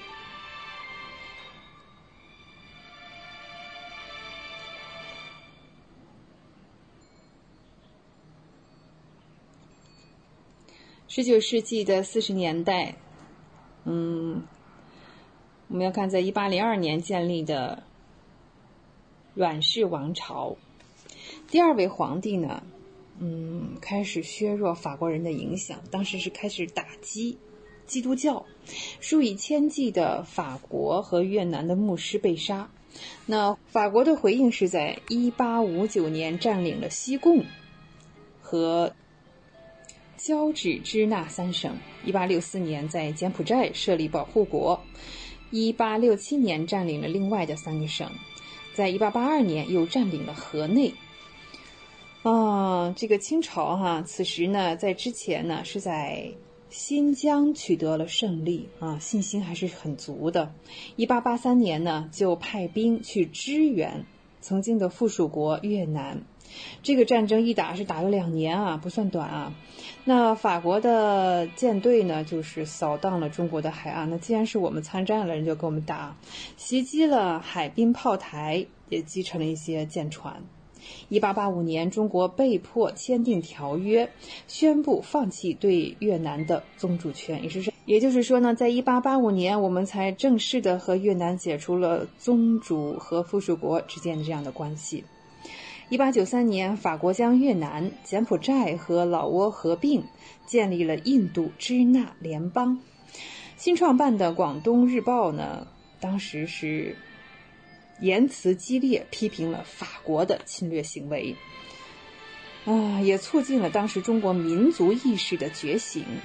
越南一直到一九四零年，都一直处于法国的控制之下。哈哈，你以为？离开中国，你就有好日子过了吗？哼 哼那关于另一个附属国朝鲜，嗯，看今天的时间有限，已经快到了，下期节目我们再接着聊吧。哦，中文了不得，中文不得了，可不是。呵 呵我是萱萱，欢迎您继续收听怀卡托华人之声的其他栏目。下期节目我们再会，再见吧。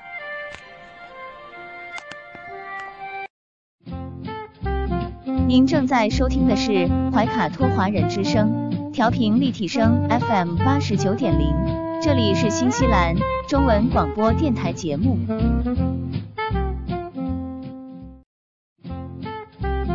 您正在收听的是怀卡托华人之声，调频立体声 FM 八十九点零，这里是新西兰中文广播电台节目。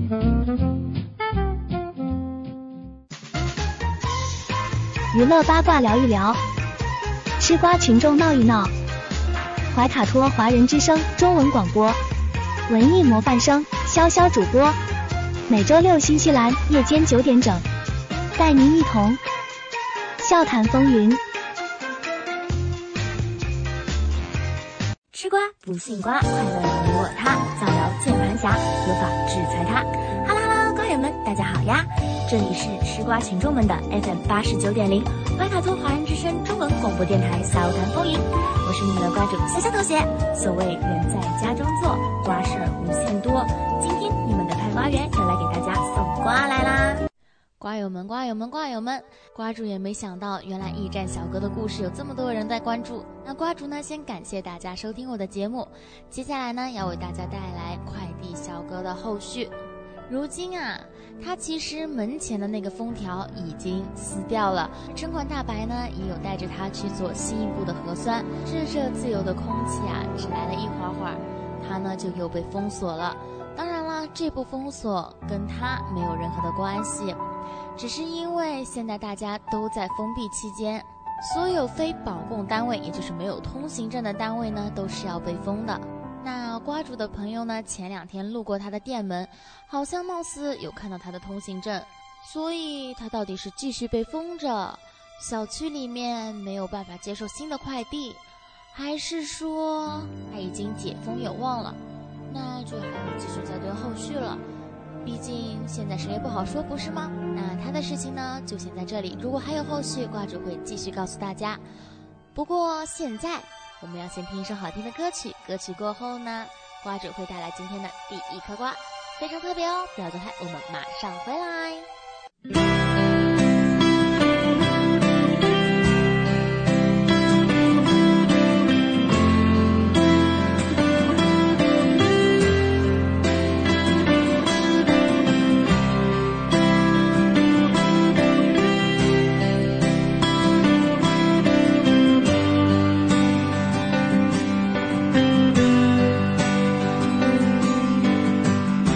我踩着梦的阶梯，走进了一座迷雾森林。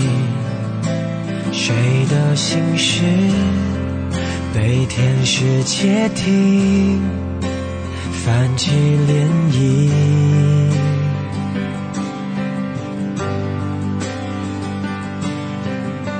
时间它帮我设计。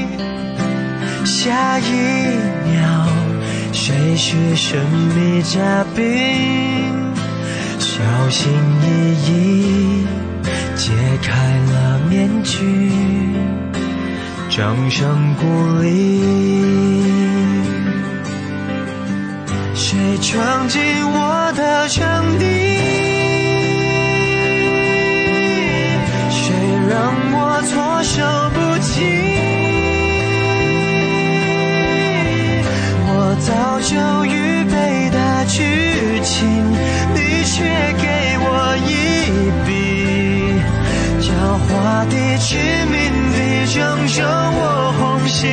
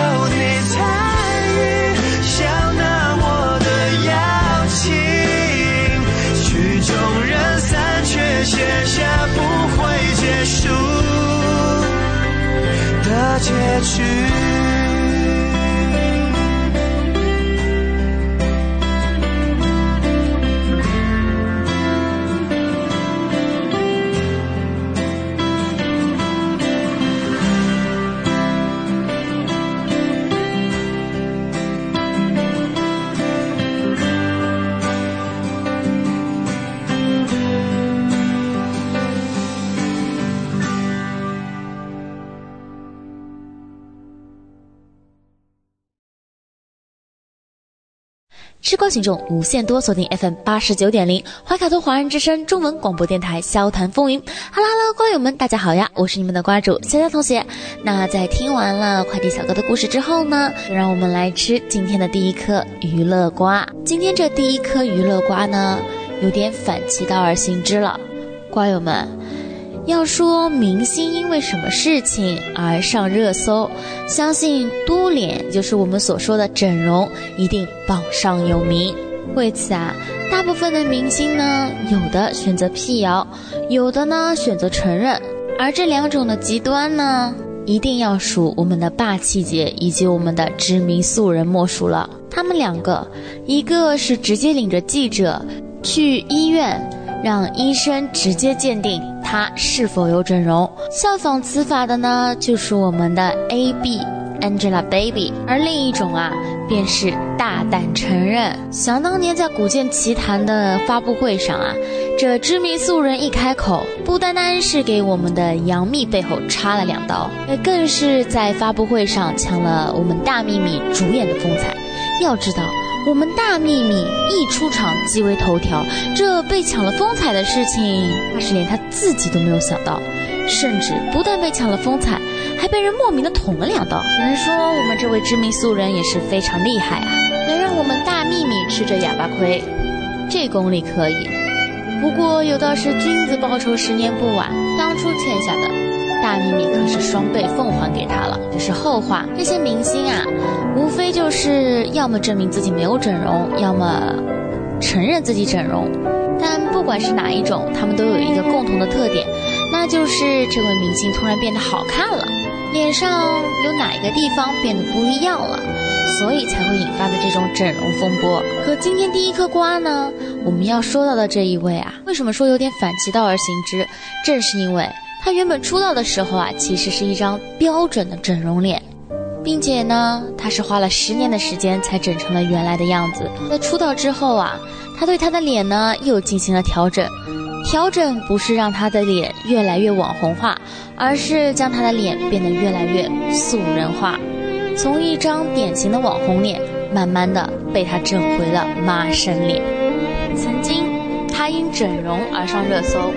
如今啊，他又因整容太成功了而上了热搜，可以说是完全没有半点以前的影子了。这位便是曾经在《香蜜沉沉烬如霜》当中饰演扑哧君的林浩翔。林浩翔是谁？哎，扑哧君是林浩翔演的吗？对，没错，他现在的名字呢叫林浩翔，但是他在饰演扑哧君的时候所用的艺名叫做廖劲峰。要知道。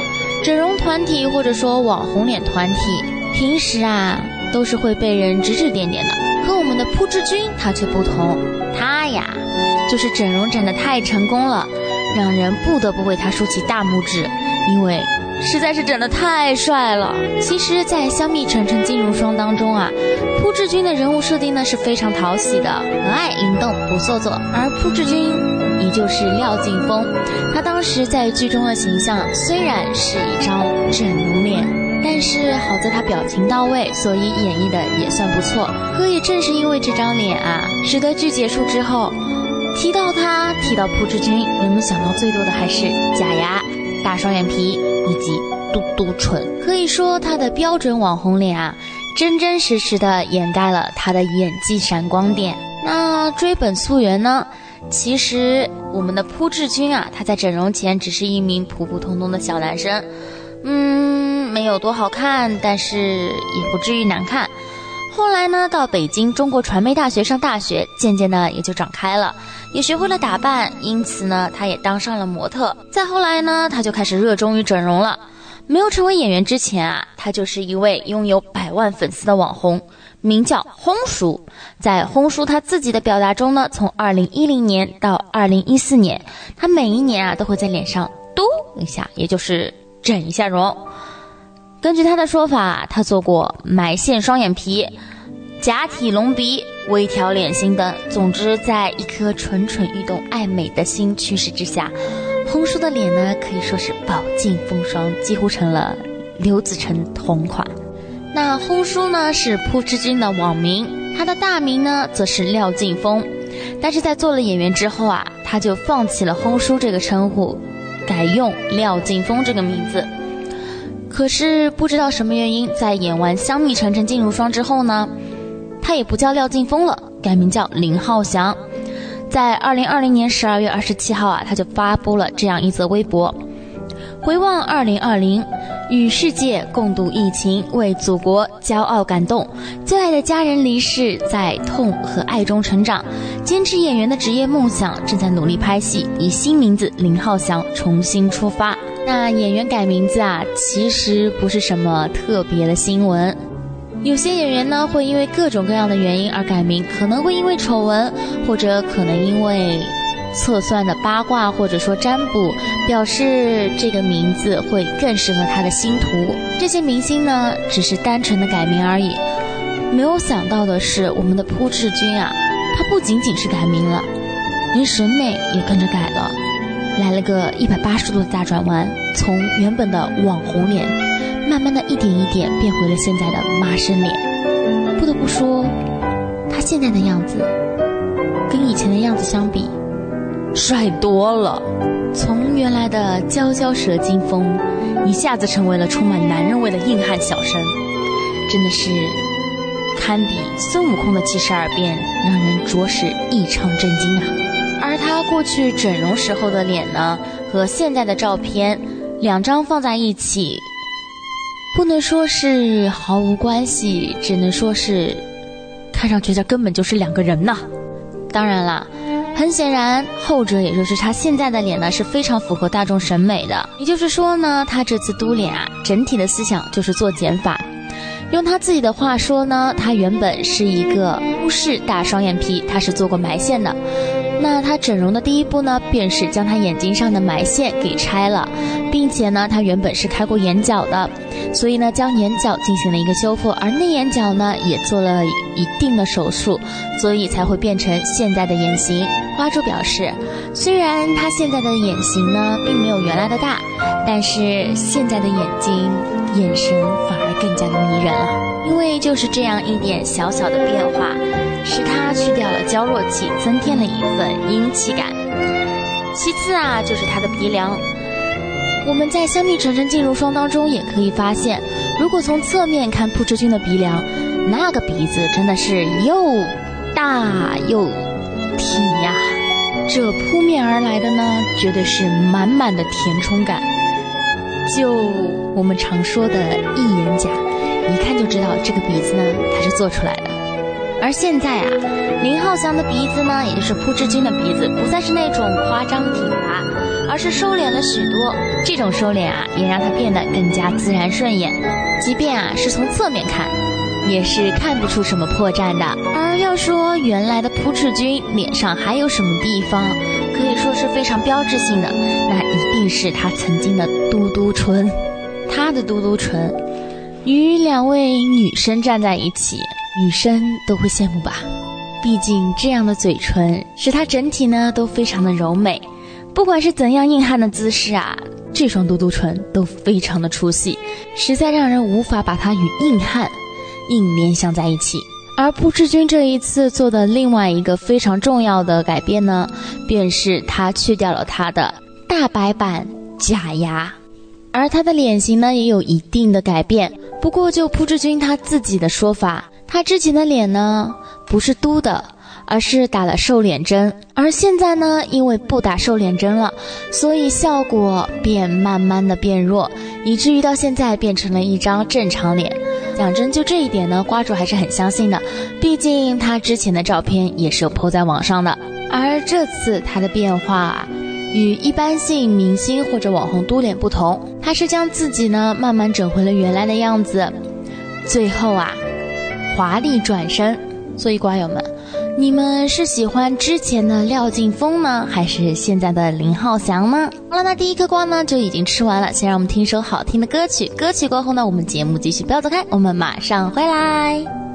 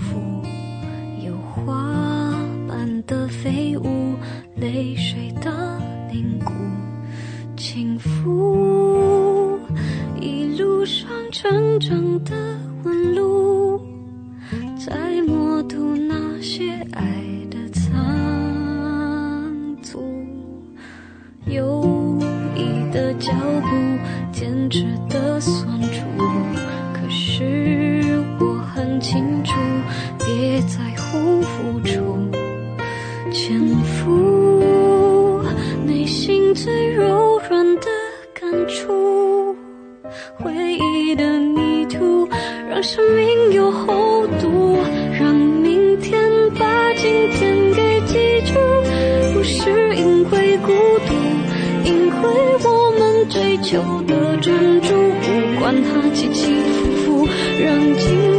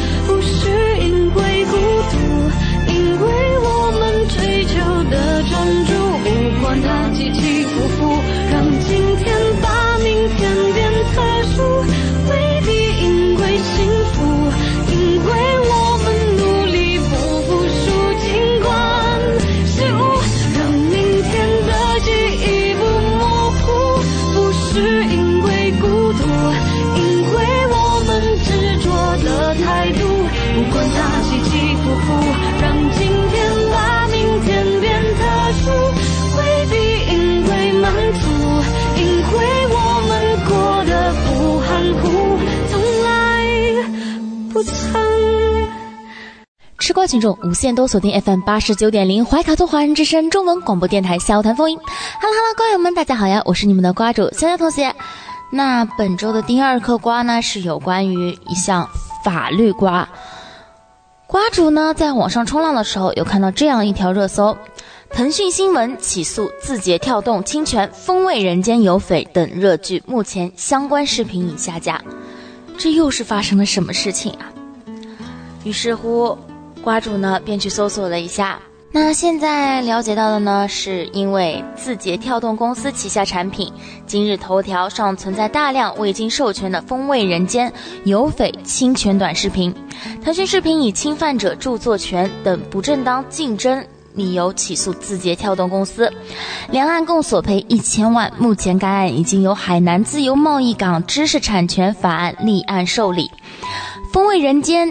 由知名纪录片导演陈小青担任总导演，并由腾讯视频出品。自二零一八年后啊，已更新至第三季。古装武侠剧《有匪》由赵丽颖、王一博领衔主演。自二零二零年十二月十六号在腾讯视频播出之后啊，总播放量高达了五十亿余次。此外，《风味人间》第二季、《风味人间》第三季和《有匪》均被国家版权局列入重点作品。版权保护预警名单。对此啊，今日头条相关法务负责人回应表示，尚未收到法院诉讼材料，会积极应诉。我们从媒体上据悉了这样一则消息之后呢，便进行了逐步排查。排查发现，目前报道中出现的《风味人间》系列集合视频内容，均为用户根据《风味人间》节目中出现的菜品拍摄的试吃视频。该合集中无任何《风味人间》节目画面。报道中出现的有匪相关视频由统一用户发布，在收到腾讯视频投诉邮件的当天，五月六号下午，平台已经对相关视频即做出了下架处理。近年来呢，国家对短视频侵权泛滥问题也是重拳出击啊。二零二一年十二月十五日，国家广电总局呢发布了《网络短视频内容审核标准细则二零二一》，被称为短视频最新新规。也是最严新规，规定中明确表示，不得未经允许自行剪切、改编电影、电视剧、网络影视剧等各类听节目及片段。所以，瓜友们听到了没有？现在可不能乱剪片子喽！好，那今天的第二颗瓜呢，也都吃完了，今天的娱乐瓜就统统吃完了。瓜友们觉得怎么样呢？先休息一会儿，听一首好听的歌曲。歌曲过后呢，你们的电影瓜就即将上线，为大家带来本周的电影推荐。那不要走开，我们马上回来哟。好的，快要九点钟了，因为时间的关系，由怀卡托华人之声娱乐主播潇潇同学主持的这一档《潇谈风云》节目就为各位听众朋友播放到这里。那这里啊，我们也是再次呃和我们。关心节目播出时间的听众朋友，介绍一下，由轩轩主播主持的《中文了不得》将会在每周六晚上的九点钟首播，而由我们潇潇主持的《潇谈风云》节目将会由每个周日的晚上九点钟首播。那喜欢这两档教育节目和娱乐节目的听众朋友，您不妨关注我们每周六晚上和每周日晚上九点钟的首播。那这里还要强调一下，这个九点钟啊是新西兰时间晚上二十一点，呃，目前我们和中国有四个小时的时差。如果有来自中国的听众朋友通过网络收听我们的节目，您不妨在每周六晚上和每周日晚上，呃，在中国是下午的五点钟准时打开我们的网络收音机进行收听。好了，那么今天晚上我们的黄金时段节目也将告一段落了。主播奥斯卡，还有我今天的搭档小峰、轩轩和潇潇在这里共同祝愿各位听众朋友们晚安。通过微信公众号“中新华媒”收听节目的听众朋友，您可以继续收听我们带给您的二十四小时精彩的华语广播。好了，各位听众朋友，我们在下一个黄金时段空中电波再见。怀卡托华人之声，音质天成，悦动人生，伴我随行。怀卡托华人之声，音质天成，乐动人生，伴我随行。You are listening to Waikato Chinese Voices. Follow our radio, share the world. 您正在收听的是 FM 八十九点零。怀卡托华人之声广播电台节目，我们在新西兰为您播音。